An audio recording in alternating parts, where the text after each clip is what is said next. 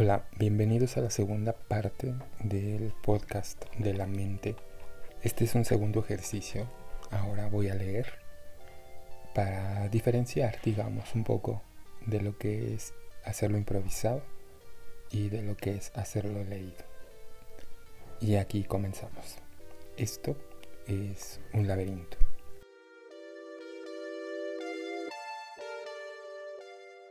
Un laberinto es un lugar formado por calles y encrucijadas intencionalmente complejo para confundir a quien se adentre en el mismo. La etimología de la palabra es dudosa, aunque parece provenir de Asia Menor. Los laberintos de forma cuadrada o rectangular son los más antiguos que existen. La primera representación conocida de un laberinto de este tipo se encuentra en una tablilla de Pilo, y también aparece como sello en las tumbas del antiguo Egipto, donde se hizo em, famoso desde la antigüedad el laberinto de Ifaun, citado por Heródoto. Los laberintos de forma redonda o circular aparecieron a, fines del, a fines del siglo VII a.C. en la Italia etrusca. Más adelante aparecen en las monedas de Xenos, de Cenosos a finales del siglo III a.C. y se cree que eran usadas como mapa del célebre laberinto de Creta. Los laberintos se clasifican básicamente en dos grandes grupos, según la relación que existe con el centro y la salida del mismo. El primer grupo de estos laberintos es el laberinto clásico, laberinto univario, el que es el que hace reconocer al ingresar con él todo el espacio todo el espacio para llegar al centro mediante una única vía, camino o sendero. Es decir, no ofrece la posibilidad de tomar caminos alternativos, no hay bifurcaciones, sino que existe una sola puerta de salida que es la misma por la que se entra al laberinto. Por el hecho de tener un solo camino o sendero que seguir a medida que se avanza dentro de él, no es posible perderse en su interior por ser el laberinto más sencillo, es frecuentemente utilizado para realizar experimentos de robótica en informática, especialmente populares en Japón. El segundo grupo de laberintos son los laberintos multiviarios, dédalos, perdederos o laberinto de caminos alternativos, en donde el recorrer el interior del laberinto puede seguirse el camino correcto o uno incorrecto que llevará o no a la salida del mismo. Este tipo de laberintos se comenzaron a utilizar en los jardines de setos en Inglaterra del siglo XII, ya que eran el mismo, ya que eran el lugar propicio para una cita amorosa. Luego de allí se extendieron progresivamente por toda Europa, especialmente en Francia e Italia. Se destacan en este sentido los jardines laberínticos de André Lenôtre en Versalles y el diseñado por Girolamo Frimelica en la villa Passani, cerca de Venecia en Italia. Por otro lado, cada uno de estos dos grandes grupos se dividen a su vez en subcategorías atendiendo a la forma en que se ha construido el laberinto. El laberinto clásico o cretense es un laberinto univario de forma ovoidal y de diseño muy sencillo. El laberinto romano, que es un laberinto univario que en principio era de forma cuadrada, dividido en cuatro cuadrantes alrededor del centro.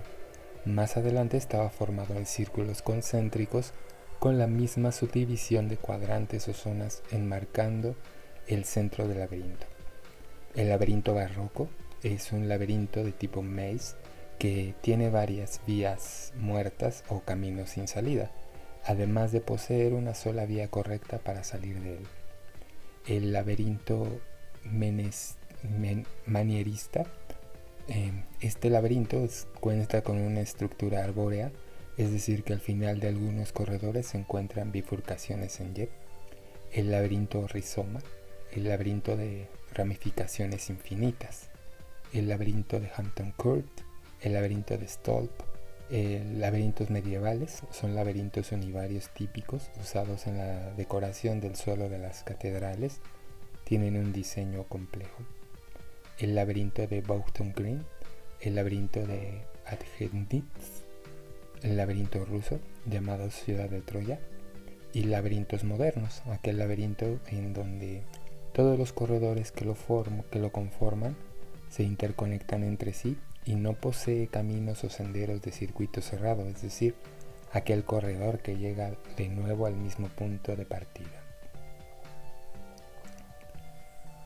El laberinto de, Creta.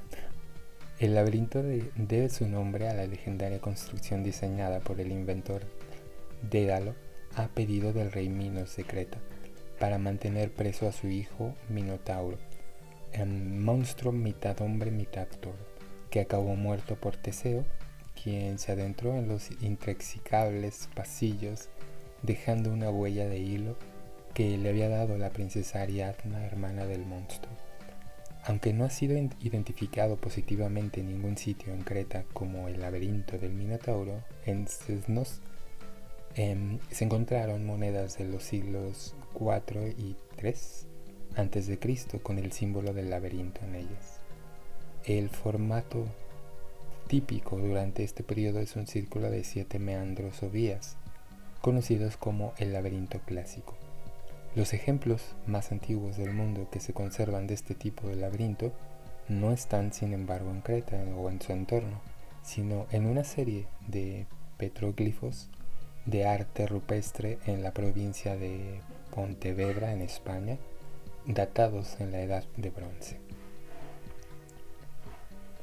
El Palacio de Sesnos. Otro elemento de la formación del mitra del laberinto puede haber sido en el, Palacio de Sesnos la Casa del Labris o Hacha Doble. Era un complejo de habitaciones y corredores en el que los invasores atenienses tuvieron dificultad para encontrar y matar al rey cuando lo tomaron. Un espacio abierto delante del palacio estaba ocupado por una pista de baile con un dibujo laberíntico que servía para guiar a los que bailaban una danza erótica de la primavera. El origen de este dibujo, llamado también laberinto, parece haber sido el laberinto tradicional de arbustos que se utilizaba para atraer a las perdices hacia uno de los machos, enjaulado en una cerca central con reclamos de alimento, quejas amorosos y desafíos, y los bailarines imitaran la danza de amor exáltica y requeteante de las perdices macho, cuyo destino era el cazador les, era que el, que el cazador les golpease en la cabeza.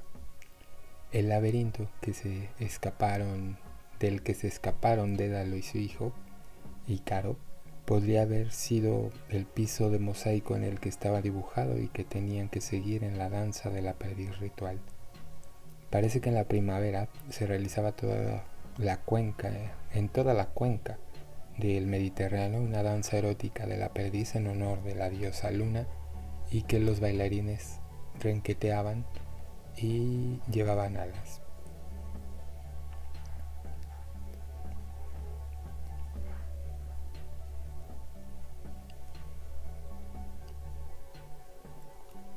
Las danzas laberínticas en Palestina. En Palestina, esta ceremonia llamada Pesach, la requeteante, se realizaba todavía según San Jerónimo en Bet Hologan, el templo del Cojo, donde los devotos bailaban en espiral. Bet Hogal se identificaba con la era del Atad, en la que se lloraba la muerte del rengo rey Jacob, cuyo nombre podría significar ya Akeb el dios del talón. El profeta Jeremías advierte a los judíos que no deben tomar parte en estos ritos orgiásticos cananeros y cita, la perdiz recoge pollitos que no ha parido. La cita, la danza de la perdiz. Una jarra de vino etrusca de Tangletela en la que se ven dos héroes a caballo muestra la teoría religiosa acerca de la danza de la perdiz. El jinete que va adelante lleva un escudo en el que está dibujada una perdiz y un demonio de la muerte se posa detrás de él. El otro héroe lleva una lanza y el escudo en el que se está dibujado un pato. Detrás de ellos hay un dibujo laberíntico parecido al que se encuentra no solo en, las, en ciertas monedas de sesnos, sino también en los intricados dibujos hechos en el césped y que pisaban los escorales británicos en la Pascua de Resurrección hasta el siglo XIX. El laberinto y la muerte del rey.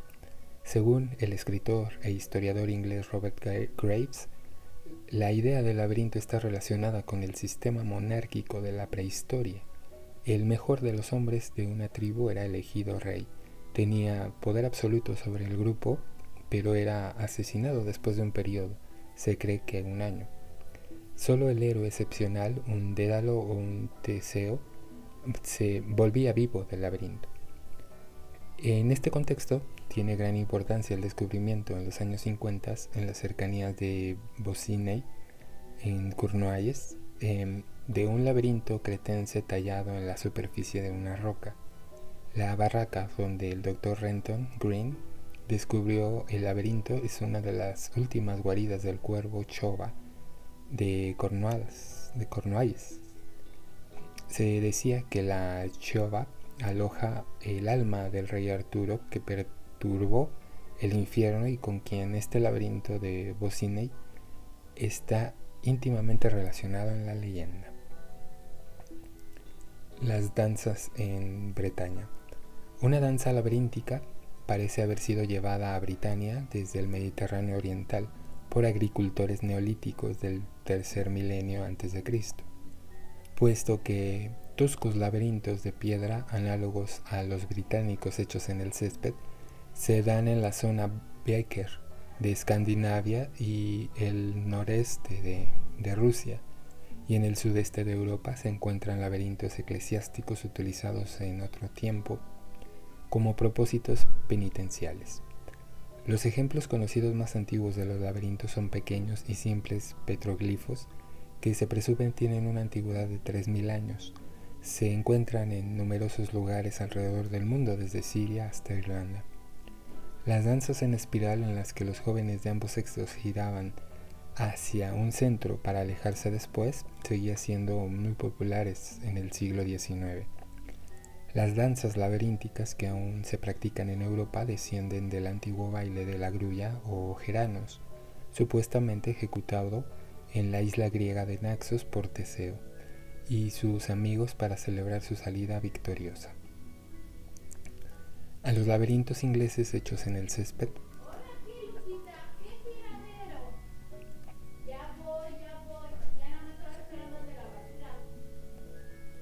A los laberintos ingleses hechos en el césped se les llama ciudad de Troya y lo mismo a los, a los gales, caer drola. Probablemente los romanos los llamaban así por su juego de Troya, una danza laberíntica ejecutada por jóvenes aristócratas en honor del antepasado de Augusto, el troyano Eneas, según Piniolo, Plinio, según Plinio, también las bailaban los niños en la campiña italiana. Los dos diseños principales son el clásico y el medieval, y aunque existen numerosas variaciones, la forma básica es fácilmente reconocible. Interpretaciones modernas del laberinto griego. En tiempos recientes el mito del laberinto ha sido transformado en una obra teatral por Linka Krevnoska, en la cual se exploran las nociones de las habilidades del hombre para controlar su propio destino. El escritor argentino Jorge Luis Borges estaba fascinado con el concepto del laberinto y lo utilizó muchas veces en el desarrollo de sus cuentos. El uso literario de, este escritor le dio al tema ha inspirado una gran cantidad de otros autores en el mundo, como por ejemplo a Humberto Eco en El nombre de la rosa. Construcción de laberintos modernos. En los últimos años hubo un resurgimiento del interés por el símbolo del laberinto, lo que ha inspirado un resurgimiento de la construcción notable en el Parque Willen de Milton Keynes, la Catedral Grace de San Francisco y el Parque Taplón de Chesterfield. El laberinto como símbolo. El significado cultural y la interpretación del laberinto como símbolo es muy amplio y rico. Está presente en diversas culturas, en épocas y lugares, presentándose siempre como un símbolo ligado a lo espiritual. Por ejemplo, muchos laberintos dibujados en el suelo servían como una especie de trampa que atrapaba a los malos espíritus. Se conoce esta función desde la prehistoria en adelante. Incluso en antiguas iglesias católicas es posible encontrarlos trazados en el piso cerca del baptisterio, lugar donde se bautiza a los nuevos fieles. En algunas casas la imagen del laberinto se trazaba en la puerta de ingreso, como un sistema de protección. Pero una de las más importantes significaciones del símbolo del laberinto está asociada a los rituales de iniciación. Por lo tanto, el laberinto es un símbolo que representa la búsqueda del centro personal, del sí mismo, del ser humano. Para el encuentro de tan preciado hallazgo se requiere de un ritual iniciático que implica la superación en distintas etapas de una prueba. Durante la Edad Media, el laberinto está fuertemente relacionado con el duro camino de los creyentes hacia Dios, el recorrido tortuoso de los caminos enredados y difíciles hasta hallar el centro simboliza la participación en los sufrimientos de Cristo en la cruz. El camino del laberinto es el peregrinaje, es la muerte al hombre antiguo, pecador. El hallazgo del centro representa el volver a nacer.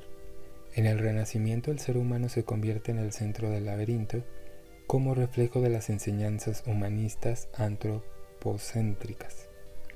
En la actualidad, el laberinto se mantiene como un símbolo vivo, presente en diferentes ámbitos, desde la esfera artística en numerosas propuestas en pintura, escultura, cine, etc.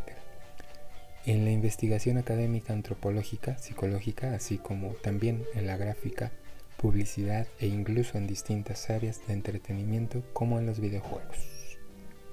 Y bueno, como se darán cuenta, tampoco voy a editar este, este podcast. Em, pues así se va, totalmente directo con todas las fallas. Para es solamente un ejercicio. Cuídense mucho y nos estamos viendo pronto. Hasta luego.